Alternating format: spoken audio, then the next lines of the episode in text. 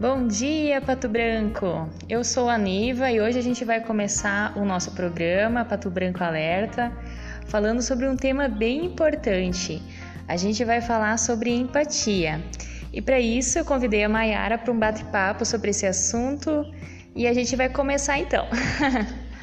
Bom dia, Neiva. Bom dia a todos os patobranquenses e região que, tá, que estão nos ouvindo. E aí a gente tem algumas perguntinhas que a gente pode se fazer. E a principal delas, talvez para a gente começar nosso papo, é o que é empatia.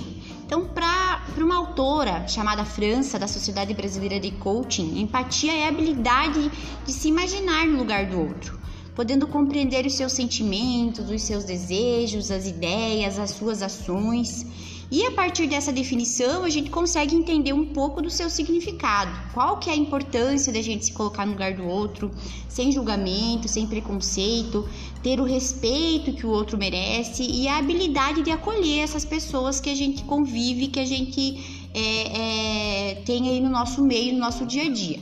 E aí a gente pode treinar a empatia cognitiva para que de forma racional a gente consiga imaginar o que o outro vive e sente, tornando alguma coisa natural que a gente consegue entender de uma forma é, é, mais, que flua mais naturalmente, né, Niva? E aí, o que, que você acha? É isso mesmo, Mayara. Os sonhos, as perspectivas, os sentimentos e as dores do outro, elas são únicas, né? Elas são inerentes para aquele indivíduo e quando a gente sente e pensa sobre essa compreensão, ela se torna melhor sempre lembrando né, de maneira consciente sobre o que eu sinto e o que eu transmito ao outro e qual a influência que isso causa na minha vida e na vida da outra pessoa. Então, a outra pergunta que a gente pode fazer é qual a importância da empatia na vida profissional. Então, como a gente está falando sobre saúde, qual é a influência que causa na relação médico-paciente? Então, uh, acho que essa, essa relação médico-paciente é bem interessante para a gente conversar sobre esse processo de atendimento ao paciente, que começa com diálogo, com habilidade de ouvir o outro, sem ter o julgamento, como eu falei anteriormente, sem ter preconceito. Essa abordagem inicial, essa forma de acolhimento vai interferir em todo o processo de adesão ou não do tratamento e da confiança mútua também que você vai ter nessa relação. E quando você realiza isso de maneira correta, vai contribuir, contribuir de forma positiva, tanto no processo paliativo, se caso for, ou como no processo de cura. E ter a curiosidade de entender o outro, de saber sobre o outro, de tentar entender a sua forma de pensar, o olhar no contexto holístico, né?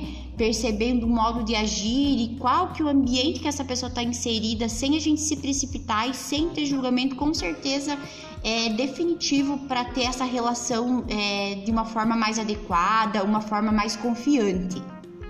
É isso mesmo, Mayara. Entender as diferentes personalidades, esse equilíbrio, ele não traz só benefícios ao paciente, ele traz benefícios ao próprio médico, uma vez que o equilíbrio das emoções no ambiente de trabalho ele beneficia, né, o todo o ambiente, o trabalho, o autoconhecimento da equipe, tudo flui de uma maneira melhor.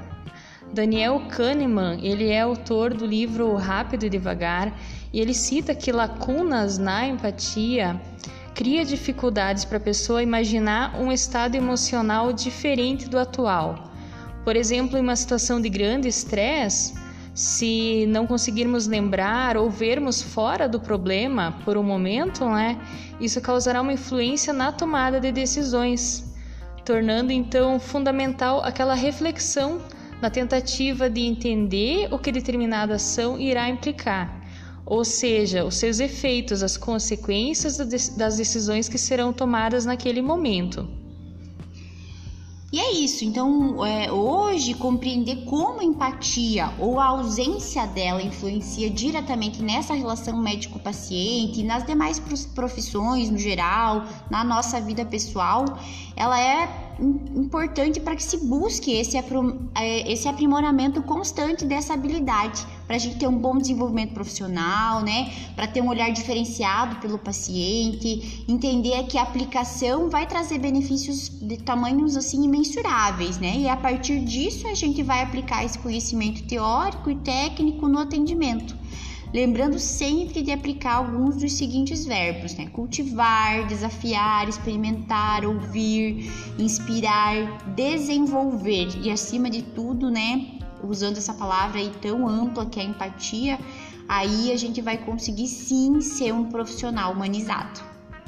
É isso mesmo, Mayara. Então, hoje a gente agradece a presença de vocês e a gente vai encerrar com a poesia do João Dorlen, que ela fala o seguinte: empatia não é sentir pelo outro, mas sentir com o outro. Quando a gente lê o roteiro de uma outra vida, é ser autor em outro palco, é compreender é não dizer eu sei como você se sente, é quando a gente não diminui a dor do outro, é descer até o fundo do poço e fazer companhia para quem precisa. Não é ser herói, é ser amigo, é saber abraçar a alma. Então tá, pessoal. Uma ótima semana a todos vocês. Muito obrigada. Até mais.